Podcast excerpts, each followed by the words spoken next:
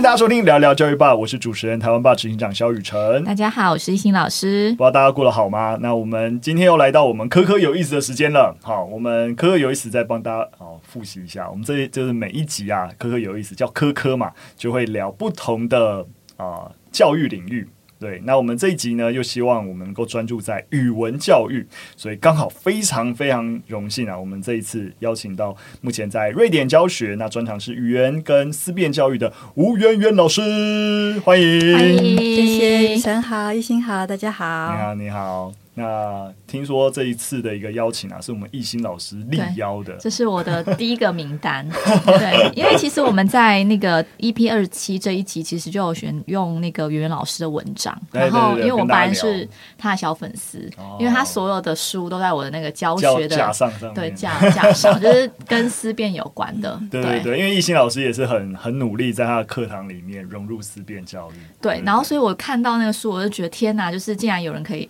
就是瑞典可以这样做，然后刚好借由圆圆老师的书啊文章，然后让我更知道说我在课堂上还有什么样可以去发挥的地方。没错，没错。所以我今天就是一个小粉丝的心情来 跟圆圆老师，而且我今天就是早上出门的时候我就很用力的化妆，然后我老公就问我说你在干嘛？你要干嘛？对，然后我就说今天要见圆圆，我要化的漂亮一点，很美很美。好啊，真的很荣幸能够邀请老师。对啊，那我们一样，我们节目往例继续有来宾。我们会啊、呃，当然会因为来宾的关系，我们特别挑选三则跟语言教育有关的一个新闻。那主要当然也是听听圆圆老师的一些想法。那当然，我们也希望在这集里面能够跟大家介绍更多在瑞典教育的一些啊、就是跟台湾可比较之处，那以及台湾可借鉴之处。那我们可以有多一点的啊、教育新思维的面向。好，那我们废话不多说哈，直接进入我们第一则新闻。那第一则新闻说是新闻也不算新闻啦，比较像是社论啊，就是啊，针对台湾这这几年只要有出现，不论是考试啦，或是一些啊课纲修订，都总会出现关于文言文的争议。是文言文比例下降啊，有没有的一个讨论？那很多人就会呃责怪说啊，你看台湾人现在语言能力学生越来越差，就是因为啊文言文下降了。那这篇社论呢，其实在啊反驳这件事情。对，他认为说，哎，中文能力的恶化跟减少文言文是没有关系的。对，那我觉得它里面的论点很有意思啊，所以这是啊挑选这一篇的评论来跟大家做分享。那其实提到一个我觉得蛮蛮重要的观察，就是虽然课纲英文比例下降，但是一般学生阅读文言文的内容是没有下降的。核心就在于考试还是会考。对，其实想想我以前考试也是这样哎、就你，你后来为了准备大考，你就会买什么《古文观止》啊？对对对。有没有？有的没有东西，就是你自己还要读更多东西，因为因为大考根本没有按照课本的选文在考试，所以你读超多东西。所以他说现在孩子也是这样，因为大考还是有文言文比例，而且文言文言文的那个阅读比例那个量体其实很大，所以其实逼的很多学生为了准备考试，其实真的是看很多这种文言文参考书。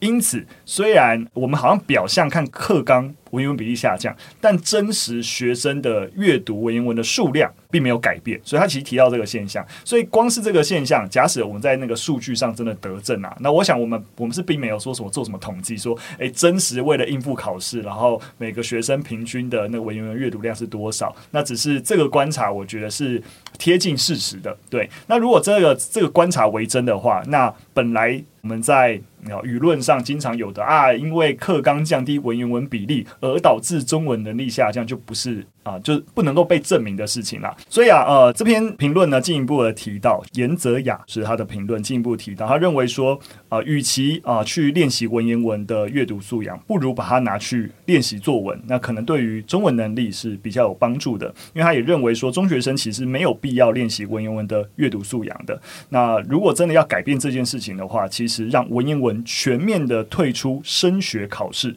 其实是比较有帮助的。对，他其实也有提到，像美国，其实学校也是会教呃莎士比亚的戏剧。对，因为莎士比亚戏剧是有点算古英文啦，呃，不是不能说古英文，就是文学类，就是对他的语语现在已经不用，对对对，现在不用的那种 啊，就是有点就跟文言文很像，所以也是有教的，但是他们在他们的升学考试里面是没有出现的。对，呃，在必要的语文测验里面其实是不会出现，那可是如果在文学测验里面会出现，所以也就是说，我们还是要回到我们要孩子考试，或者是对于语言能力的一个基本掌握，目标是什么？如果我们希望他进一步针对。所谓的文学类，假使我们有这样的考试啊，在台湾没有，对对对，那放入那个部分，把文言文放入是 OK 的。但一般的语言能力的一个检核，如果我们的国文课的目标是语言能力提升的话，那可能没有必要。那是这一篇啊评论在讲的部分，所以啊这边当然就要请教。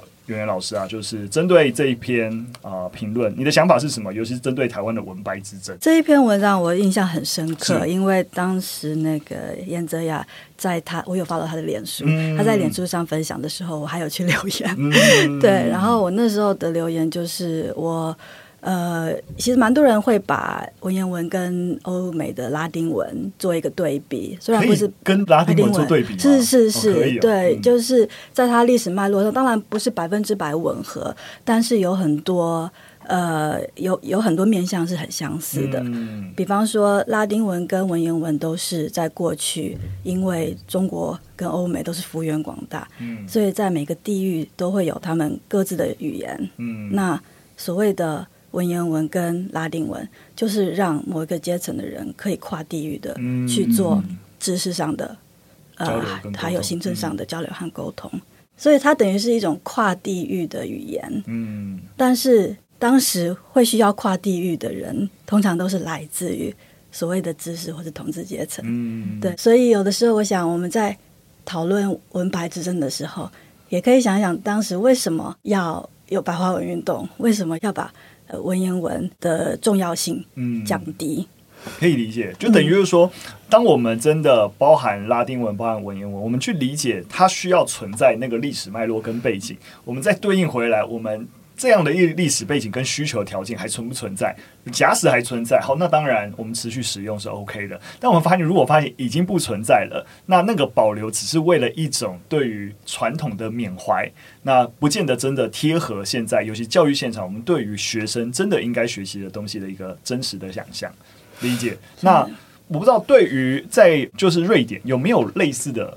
争议，或是通常如果有类似争议，在瑞典是怎么样？讨论这件事情。呃，在瑞典还有在欧美各国，其实都也有很大的就是关于拉丁文的教学，也是因为拉丁文的教学。对对，然后有很多蛮有意思的现象，比方说在英国，你会发现就是那种比较贵族学校，嗯，他们的拉丁文教学的时数是一般公立公立学校的好几倍这样子，所以你真就会看到一个。不管是对传统的缅怀，或者是一个阶层上的差异，每个人老师都有他的考量。嗯、那像有些老师他们会觉得说，因为这个拉丁文它是所有欧美语言的一个发展的根源，嗯、尤其是在这种跟知识的内容比较有关的，所以学生如果学了拉丁文之后，他们比方说他们 S S A T 的成绩是是会提高的，因为他们会有对，因为他们会了解字首跟字根的关系是。哦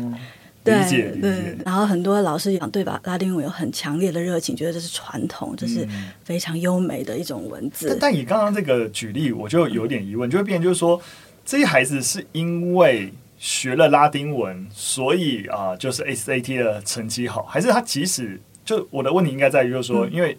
拉丁文就额外要学一个语言，他所需要花费的学习时间很长。对，那把它学好，对于 SAT 的语言理解有帮助。但如果同样的时间去专注在语言学习，我会只需要花三分之一或者更少的时间，依然能达成 SAT 的效果，而不是非得一定要学拉丁文。嗯、我我是一个假说的是是是，对。所以这个数据就是很单纯，只是比较两个学生，一个有上拉丁文，嗯、一个没有上拉丁文，他们的 SAT 成绩。嗯、所以也许有很多细节是我们看不出来的。理解理解。嗯、那那。袁老师，你自己支持吗？就是你自己的看法是什么？呃，所以呃，在瑞典的学校也有拉丁文课。是那我的我个人我是赞成说，学生他可以自由去选择。嗯、还有，我也其实我很赞成严泽雅的想法，就是他其实并不需要放在，尤其是升大学考试，嗯、因为所谓的升大学考试的目的就是要要挑选适合呃上高等教育的。呃，学生，嗯、那为什么要 为为什么要考文言文？甚至更极端的说，嗯、就是我在我的书里面有提到，就是在瑞典，他们是不考文学的，嗯，就是他们认为文学这一块是没有办法用标准化考试去考，嗯，所以他们在升大学的考试的内容上是把文学完全排除的，嗯，嗯，就跟我们不会去考美术嘛，对对是，是，是不会去考音乐，是是是，是因为对文学的定义比较是用欣赏或是嗯。呃创作的艺术的角度去思考嘛，对，是我想可能两个原因，第一个就是文学是非常主观的，所以没有办法标准化去考，第二个就是他也希望孩子长大以后对文学、对艺术、对音乐。都能够保持一个好的关系，所以他们不希望用考试这种方式去破坏学生的胃口。嗯，了解。所以，我们几乎可以说，其实，在国外把语文学习跟文学的，就是赏析，其实是分开的。在台湾，多数的所谓的呃国文教学情境，往往是合并在一起进行的。对，所以我们应该是说，我们也觉得说。在这样的方法底下，你很容易混淆不清。是，那如果能够把它拆开来看，我们不是说就不教文言文，文言作为一种文学赏析的一个工具，那其实还是可以存在。就像刚才老师说，也许你喜欢你就去上，对对对，作为一个选修，但它不会是一个我们要求所有的就是在义务教育体系里面学生非得要念的必修课。嗯，对。那易清老师，你自己在现场很常会遇到这个挑战吗？你说文文白之争吗？对啊，我现在目前遇到的状况是因为像我们现在历史都缩减了非常多的内容，嗯，尤其是比较中中国史的部分，因为我们八年级原本是上中国史，现在把它比较用东亚史的概念去啊怎么讲，去把它重新整理这样子。对，然后现在的问题就变成是呃很多的时候，国文老师在讲一些典故的时候，他们会反而回来骂。历史老师没有讲，怎么没有讲那个历史故事？哦、有些成语啊，或是有一些他们的用字啊，嗯、就是比如说文言文的那些字字句，有些比较有名的。嗯、然后其实我们都不教了，因为我们赶课，一个 礼拜其实只有一节课历史课，嗯，所以我们基本上都是讲一些重点。比如说像什么退避三舍之类，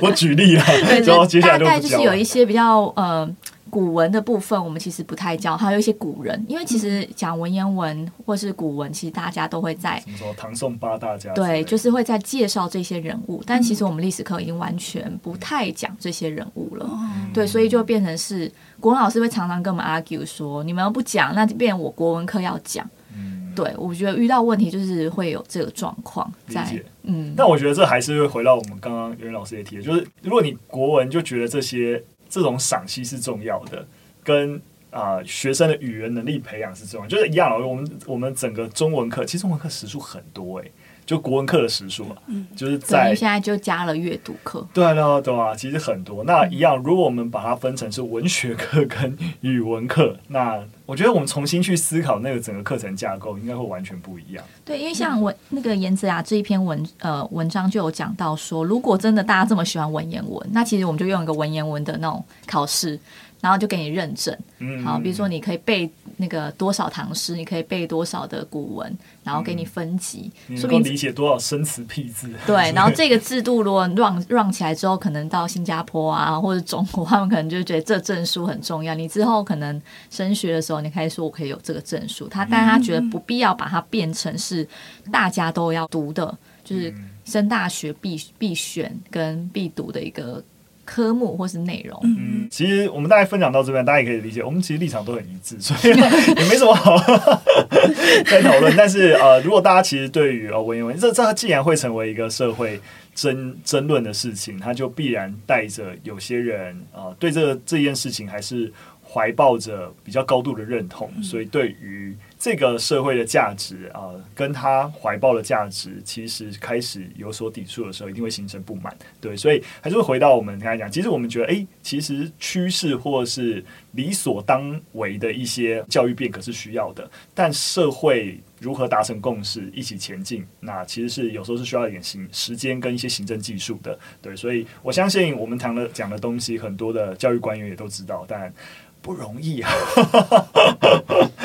好，我们进入第二则新闻。那第二则新闻，啊，其实跟大家聊的会是生生用平板，对这个概念或者说这个政策方向，其实我们也聊过很多次。那之前有一集也有啊、邀请啊、亲子天下在做翻转教育，也许在这个生生用平板政策，其实是着力很深的团队，跟我们一起做一些分享。那我们这一则新闻其实核心要聊的是，因为现在开始，其实中小学的所谓数位经济方案开始进行所谓的教材软体采购这件事情，已经在发生了。对，那就有一些啊、你知道，就有一些。官员指出啊，诶，其实在这个整个软体跟内容的采购清单里面，百分之二十一都是英文啊，就是占比非常非常高。那其中本土语言半个都没有。对，那再来一样啦，就是帮其实可能之前不知道这个计划的啊听众朋友稍微补充一下。那这个计划呢，大概是从去年开始，那整个行政院开始就倡议所谓的生生用平板。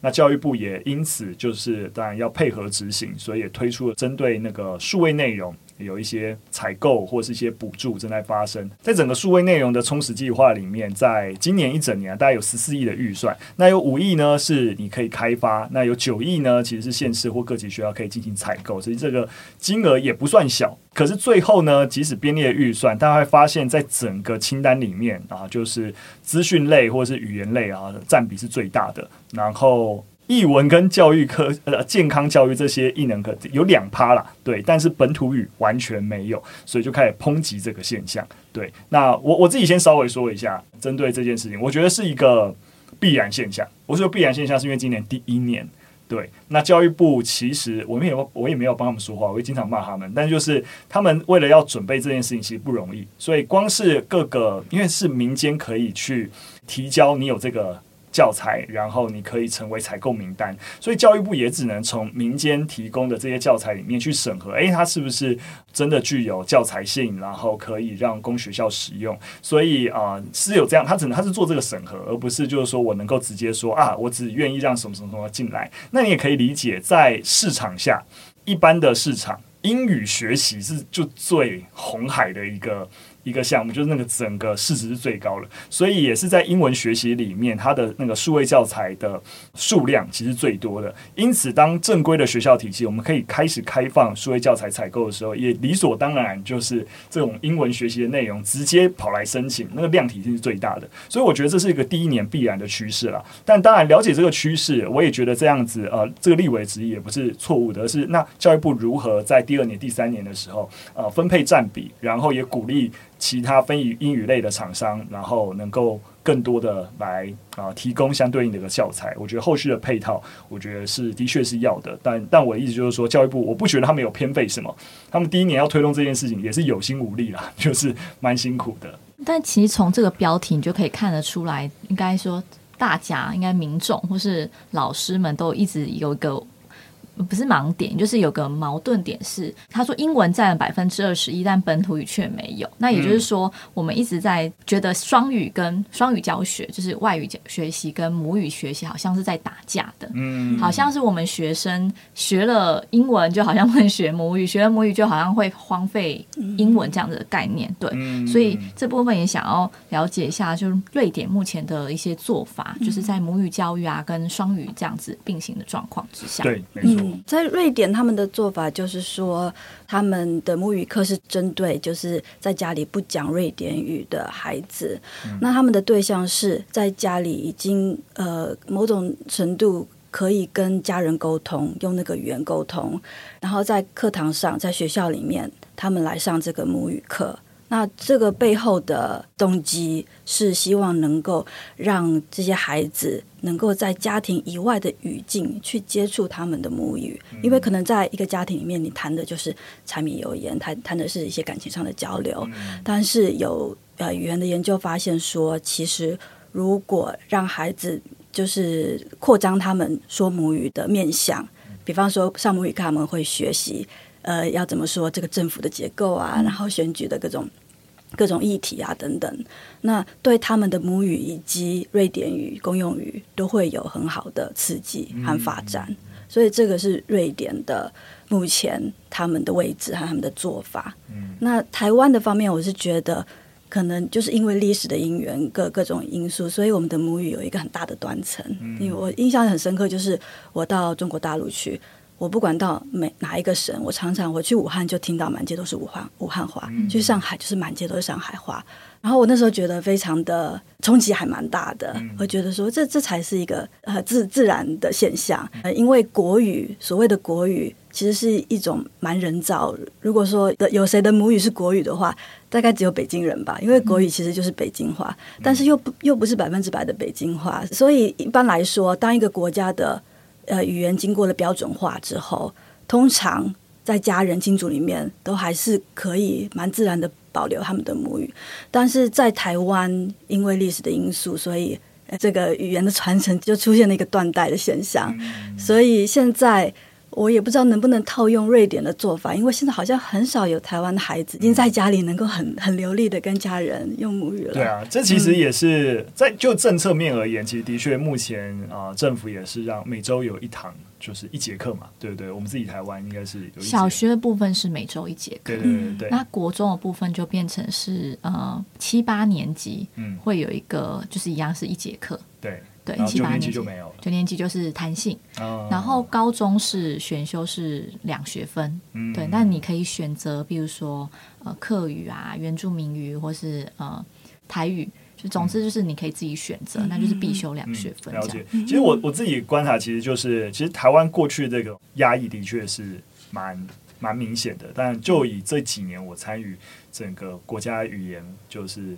的推动。其实我也发现，其实有一群啊、呃、家长也开始还蛮在意这件事情，嗯、而且那种纯台语的家庭，在家庭上纯用台语的这个族群的需求也越来越大，嗯、而且有发现有一些家长，他是他本来的情境就跟我一样，其实我就是爸爸妈妈会讲台语，可是因为在整个国语运动底下，然后所以我就变得不太会讲，因为他们跟我都不讲台语了，对，对对对，所以对我就只会我就只会讲华语而已。嗯、那可是他们也是这一个世代，就是他们可能会讲一些台语，但不是讲得很好。但为了让他们的小朋友会讲台语，所以他刻意的去让自己也学学的更好，然后让他的小孩打造一个纯台语的环境，对不对？所以就是像我们买我们小黑皮绘本，因为我们小黑皮也有做台语版跟客语版，就我们也有投入在这些啊、呃，就是母语。的内容生产上面，然后他们就觉得，哎，可以使用这样的教材，在他们的一个跟亲子互动当中，嗯、他们觉得很好。就哇，其实这个族群的数量在台湾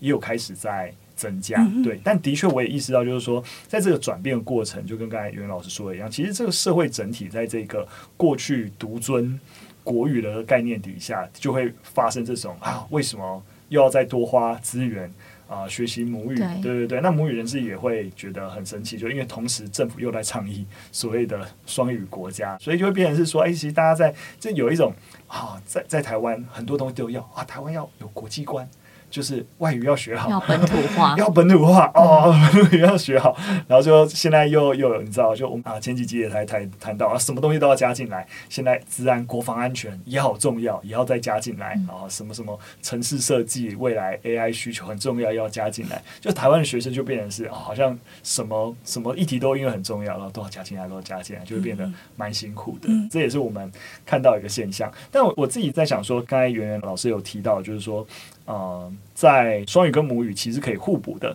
但我们觉得在实际上面，在在台湾，像刚刚讲的，其实本土语言的教学辅助工具其实相对呃缺乏。其实台语还算比较完整的，对对对，但很多其他的语言，对，像原住民族语，那不见得有，例如说在教学现场，或是有充沛的师资，或是有教材，那。呃，你觉得在类似这样的情形底下，可以怎么补足，或者说在瑞典，因为也是有非常非常多移民家庭，然后有不同的母语，他们面临到这样的困境的时候，会怎么解决？嗯，是的，我看瑞典的情况，基本上他们就是一个城镇，只要有五个有母语教学需求的孩子，他们就会去找母语老师。哦、那这母语老师当然他们自己找吗？还是政府会帮？呃，政政府会，哦、学校会找。那当然，师资也是有有严重的缺乏的问题。嗯、呃，如果是你是来自非常多移民呃搬到瑞典的国家，比方说有叙利亚或是伊朗，那就没有问题。但是如果是非常呃小众的语言的话，嗯、那在寻找师资上也是会有困难的。嗯、那他们的师资的条件也就会依次的，就是。如果说有竞争的话，就对，有竞争的话就是要有证有事实证明。那如果真的找不到的话，就没有话你会说对，这样会说母语就好。所以是啊，我觉得可能这都要看每一个语言。他的背景啊，他的情况都不一样，嗯、所以呃，要稍微调整一下，比方说寻找师资的条件啊，等等的。嗯嗯，了解了解。其实讲到这边，刚好就是这带到带到后面一则新闻，其实呃也是提到，就是最近其实我们国教院也公布了所谓的。华语文能力参考指引这件事情，也就是说，其实就跟啊、老师在瑞典也会教华文一样，就是说，其实，在整个华语文的教学，不是只是在台湾，在世界各地其实都有。那其实国教院就想说，那怎么样能够对于整个华语文教学的一个系统，能够有一个更好的架构式的提供？当然，这件事情其实在，啊，就是在哪一年？前年。对，二零二零年的时候就已经完成了台湾的华语文的能力基准。那最近等于就是两年后啊，最最近公布了，其实就进一步的针对这个能力基准，那提供了一个参考指引。那这个参考指引呢，就是希望说，在这个能力基准底下，那提供更多，例如说可以使用的一些教学内容，包含汉字啊、词语啊、语法点啊等这些语言的知识或是沟通的话题，那都可以让老师在教学上有更多武器啦。对，所以那进一步啊，其实这个台语语文的能力基准，它的涵盖面其实蛮广的，就是包含整个课程、教材、教学资源、评量五个面向，那它都在这一次都能够提出在这个五个面向的参考指引。但这个参考指引因为有很多啦，所以其实国教院进一步也希望说在，在例如说在明年，甚至能够进一步的推出这个参考指引的使用手册。所以可以看得出来，这是整个国教院在啊、华语文教学在整个世界范畴推动，如何提供一个更完整的支持的一系列的一个作为。那我不知道，其实，在瑞典在海外进行这样子的一个呃华语教学，例如说现况是如何？那对于国教院推提供这样的一个资源，有没有帮助，或是真实能够？你知道，我确定华语教学我也是不熟悉。嗯，在华语这一块的话，呃，通常中小学。呃，他们会使用欧盟的标准，哦、所以所以它有一套就是语言成绩的标准是。欧盟针对华语文教学自己的。呃，是针对所有的语言，哦、就是它有分，比比方说第一级的话是你可以用简单的词语，然后跟对方讨论几个特定的议题，嗯、然后最高级就是你可以用复杂的语法，然后表达复杂的主题等等，嗯、就是它有一个是涵盖所有语言的、嗯、的的成绩标准，所以中小学通常是 follow 那个那个。跟课纲相连接的，了解。对，那在大学的话，我必须说，大部分的学生他们选择的是那个汉语水平考试 HSK。对对，那我觉得在实际上考量，因为它的考点比较多，嗯、然后呃，就是那个是中国，这是中国大陆的，对对对，所以呃，当然呃，在瑞典也是有有台湾代表处有在推，就是。就是来自台湾的华语文能力的考试，嗯、但是相对而言，考点啊，还有考试的频率啊，都是比较少、比较低的。嗯，没错。其实这个真的会啊，就是讲到这件事情，一定会涉及到。其实我我得到蛮多讯息，其实是台湾的侨委会。外交部的系统，其实近年对于华语文在海外推广，那个重视程度开始来拉高。这其实也跟要竞争海外，其实去要了解，如果他们要学习中文，都跟中国学习，那其实是会忽略对于台湾的认识。也希望透过台湾能够输出华语文教学，也让海外其实能够大家能够透过华语文学习认识台湾。所以其实有一有感受到这几年国家。因为我得到的那个资讯越来越多，嗯，我也感受非常深刻。因为有非常多机会，我有好多学生，他们都到台湾去学习中文，嗯、然后他们也问我说：“老师，我作业可不可以用繁体字写？”嗯，然后虽然我们教教学一般是用那个简体字，但是我也跟他们说：“你们想要繁体字也没有关系。”嗯，了解，我觉得蛮酷的。对，但是在实际上教学上，所以这一套其实国教院推了，如果没有一个很好的。你说宣传或是真实对接，那你觉得在对你们的真实的帮助？呃，我想也是看这个学生自己本身的意愿吧。如果他今天学了中文，他是想要在中国找工作，在中国发展的话，那他当然。他优先会选择 HSK。那当然，我们也有很多学生，他们对台湾非常有兴趣，嗯、然后未来想在台湾定居或是来台湾学习的话，那他们就会选择台湾提供的汉语考试。嗯、所以，理解。对，所以如果台湾的汉语教学一直在在提提高，然后让国外学生对台湾有更更大的兴趣的话，我想会有越来越多人选择台湾的汉语考试。嗯，嗯理解。没有，我只是想打岔，就是我为什么我们都讲华语，然后他们就是就我们都没有要讲汉语的意思吗？还是他们两个是同样的？是因为政治考量吗？诶、欸，哦，你现在是打个岔，我觉得我们就可以直接聊，对对对，是没有关系，因为因为应该是说就。啊，因为我觉得应该是也没有什么政治考量吧，应该是用汉语。就中国大陆讲普通话，台湾讲国语，然后东南亚讲华语。嗯，在台湾觉得我们现在好像都比较在台湾也不讲国语了，对，因为讲国语 现在是政治不正确。对对 对，因为现在开始讲国家语言，就所有的国家语言都叫国语。对，现在在这样讲，所以像我们现在我们过去的国语，现在会说华语，甚至更精确的在。在政府的定义里面叫做台湾华语，对，它是这样定义的，对对对，就连台语呃也会说是台湾台语，嗯，对，因为发现台语的流变，如果你讲闽南话，其实在现在中国的呃福建地区讲的话，其实跟台湾讲的话也不太一样，对对对，所以就是说这个台语也是已经是台湾化后的所谓的台语。对，所以大家听起来觉得这个名词很绕口啊。反正可是目前政府的正式定名会把它叫台湾台语、嗯、台湾华语、台湾客语，嗯、类似这样子。对对对对，就是作为我们的国家语言的一环。不过这个语言跟认同跟政治本来就是有有很大的。像我常常在想，挪威语跟挪威语跟瑞典语为什么要分成两个语言？其实它是。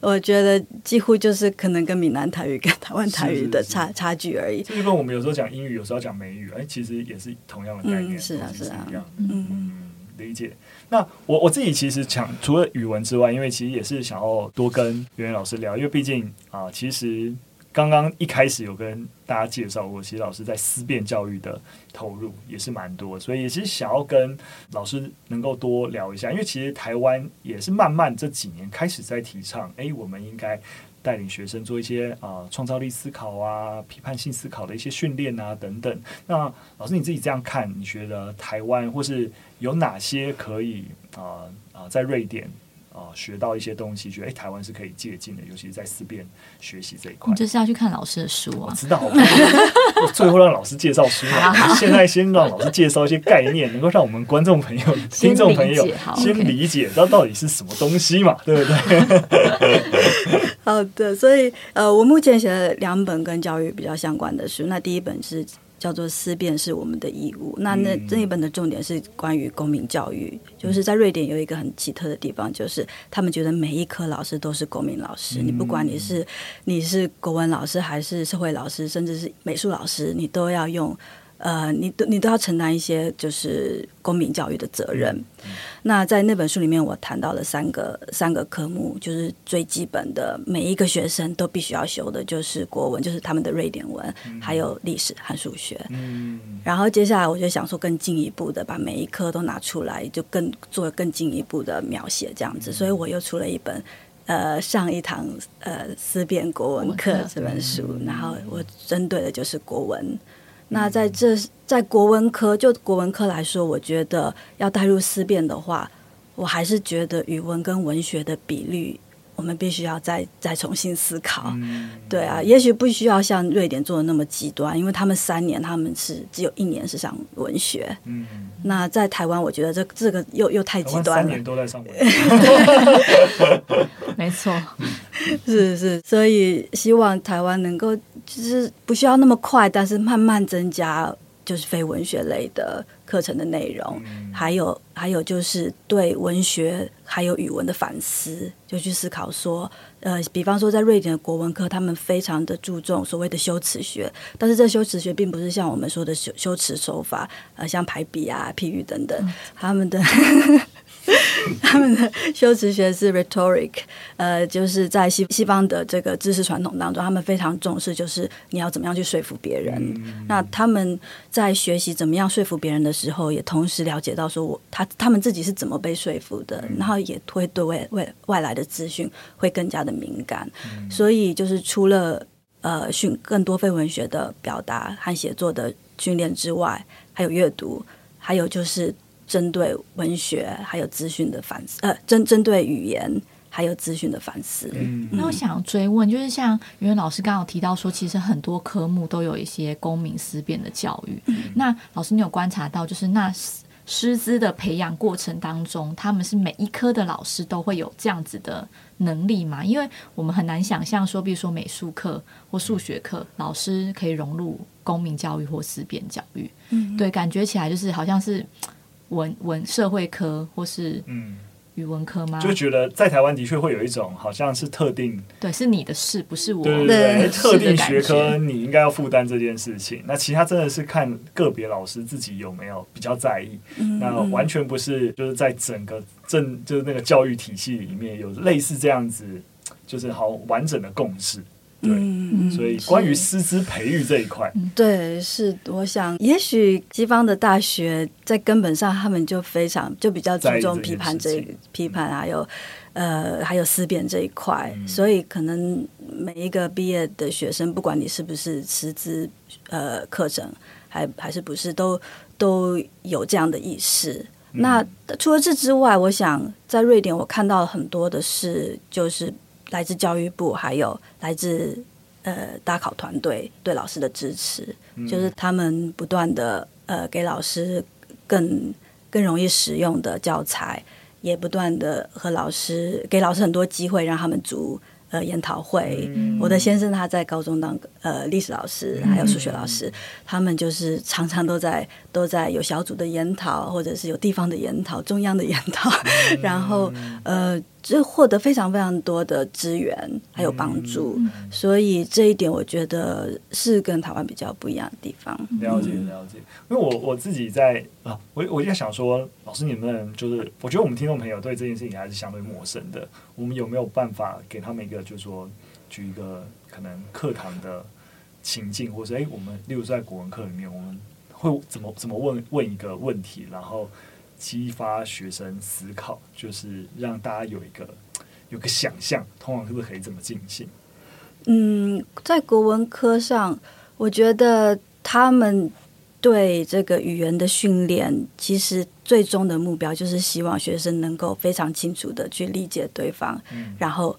整理资讯，然后表达出自己的立场。嗯、所以他们就真的就从小开始。就是手把手的教，从从摘要一直到阅读各种不同的立场，把这些立场汇整起来，然后用一个很文脉很清楚，可能不需要很优美的字词汇，但是至少每一个每个句子每一个段落是畅通的，是读者能够理解的，然后用这样子的语文表达能力去堆叠出他们能够呃和别人产生讨论、产生有意义的。的的对谈还有辩论的能力，嗯，比如说我刚才讲到摘要，我真的觉得哇，这摘要真的超级重要，真的。可是你知道我我自己的整个学习历程，我开始知道哦，原来有摘要这个东西。大学一大学没错，我是大学一年级的时候才读，原来这东西很重要。我如何把一个很很复杂的这些资讯，用一个精简的方式，又不会遗漏核心重点资讯的方式转转达出来，能够把握要，其实非常的难。对对对，然后可是。我整个中小学阶段完全都不知道在干嘛，对啊，所以我第一年教书开始，我就要求我的学生写摘要。嗯、对，我就觉得虽然我教历史，但你真的要写摘要，这这才是训练你对于资讯掌握能力的一个很基本能力。对，对，可是我真的没办法多做，因为摘排批改摘要真的很累。但我是历史老师，你知道吗？我一一个学期不知道教几个班级，我因为在改摘要真的会死人，所以大家就只能意思意思，一个学期做个几次这样子，然后觉得。如果我们国文老师能多一点帮忙，会更理想。我是说，我不是这个意思啊，我是说，我们大家整个这 这，其实我会觉得这也是我自己看待，应该不是推给国文老师吧？不，我的意思是没错，我的意思就是说我我身为历史老师，我有意识到阅读理解也不全然是国文老师的责任，是啊，对对，阅读理解是所有科目的一个责任，对。但是在台湾会有一种啊。特别有这样意识的老师会有点孤立无援的感觉，就是觉得哎、欸，其实其他科目的老师是不是大家都有一些共同，像刚才讲，哎、欸，公民意识素养作为哎、欸、跨学科，哎、欸，大家都会有共识，然后会有大家很努力一起共备如何前进，对对对。在台湾在特定，其实我觉得我们在推动所谓素养融入或是议题融入，其实已经讲很久了。对对对，但是真的能够建立起，哎，全部你不论教哪些学科老师，你对于素养融入或是特定重大议题的融入，真的有一个比较一致性的共识，其实还是偏少的，非常少。因为我觉得我们都还是单科作业，对，对，我们还是只会跟自己领域的老师对谈，没错。然后所以你会变成是，呃，社会科有社会科语言，数学科有数学科语言，嗯、没有一个。就是基础的共识，这样没有。所以像我如果知道我在要求学生做摘要练习，我我知道说，哎、欸，我在教这个班级，其他的国文老师、公民老师，哎、欸，他们在整个阅读理解推动上会会做什么事情？哎、欸，我可能可以有一个更好的搭配，然后一起去看。哎、欸，那其实有些事情我不用做，对不对？对、啊？或者我可以转向去做什么事情？对对对？那大家就有一个，你知道，就真的像一个包围的概念，一起推。推进孩子的一个阅读理解能力啊，素养能力啊，嗯，这就这其实就是完全是瑞典的做法，对啊，因为像我先生他是历史老师，他就有很多作业是跟呃国文老师合作，或者是英文老师合作。那学生可能写一份作业出来，他改的是历史的部分，然后国文老师改国文老师国国文的部分。没错，其实真的这些概念在台湾的教育圈一直都听到，但要落实真的很困难。协同教育，在我在教程的时候就听过协同教育这个概念，可是在这个真实的。我们的教育框架体系，协同教育的发生难度真的有点高。你知道协同教学大家会想要什么吗？就是有两个终点费，很现实。就是哎、欸，我跟袁老师协同，那我们俩都有终点费。嗯，大概就是老师第一个就是到脑海里面想到的东西，就是会有 double 的钟点费。想的比较现实，对，就是真的没有想到是。可能就变是好，而且有些学协同就变是，今天我上课你在后面就是拍拍照啊，就没有真的是没有到协同。嗯，对，就你你主讲，我就是助讲。对，然后下次换你，下我再来旁边协助。有点形式上的协同。对对，好了，我们也不是说要崇洋媚外说哇瑞典很好，台湾怎样，而是说我觉得我们每次透过这样子一个比较教育去借鉴，也就是有一些我们自己在。啊，在台湾有时候太视为理所当然的东西，哎，其实可以多一点反省。有些我们觉得要改革的东西，觉得啊，真的要加紧速度。所以今天听到那个拉丁文，真的有让我觉得，哦，原来就是各国或是欧洲也都在吵这件事情，然后没有只有台湾。对对对，我觉得蛮有意思。我也觉得，其实真的，我觉得台湾，我那时候看老师一篇文章，就是讲到，其实台湾在有时候真的是一个思考框架问题。比如说，你看整个语言学习，你把应用文独立拉出来。就是跟其他的文类摆在一起，你就觉得那就是觉得那就是一个文类，但应该是所有语言都是为了应用嘛，对不对？你不应该把应用文并排在什么叙述文、抒情文的。其中一个文类，所有叙叙述抒情都应该是为了应用，语文的目的就是为了应用，所以就变成是，我就哇，听到老师这样讲，就觉得的确，这整个我们去看待语言学习的那个框架，在一开始的那个思维框架就错了，那整套的那个学习系统自然不太可能有有容易撼动了。嗯嗯，没错。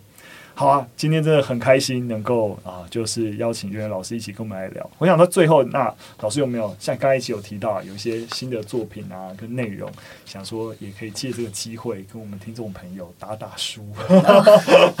或是有其他老师想要分享的事情，都可以跟大家聊聊。呃、好的哦，就是刚刚我提到就是这个思呃上一堂思辨的国文课，那就是针对国文的。嗯、那最近我出了一本新书，叫做。呃，当一个普通人也很自豪。那这一本就是讲的是比较关于瑞典的公民社会，嗯、就是他们是怎么样呃，透过公民的活运动和组织去改善小人物的生活，这样。然后接下来我的计划是能够继续进行下一个，就是历史科的思辨，很棒很棒。是，那书架也会多一本书。对。好啊，非常非常感谢老师，那也很感谢大家的收听。那如果大家喜欢我们节目内容或有任何建议，都可以留言告诉我们。那我们今天节目就到这边喽，下次再见，拜拜，拜拜。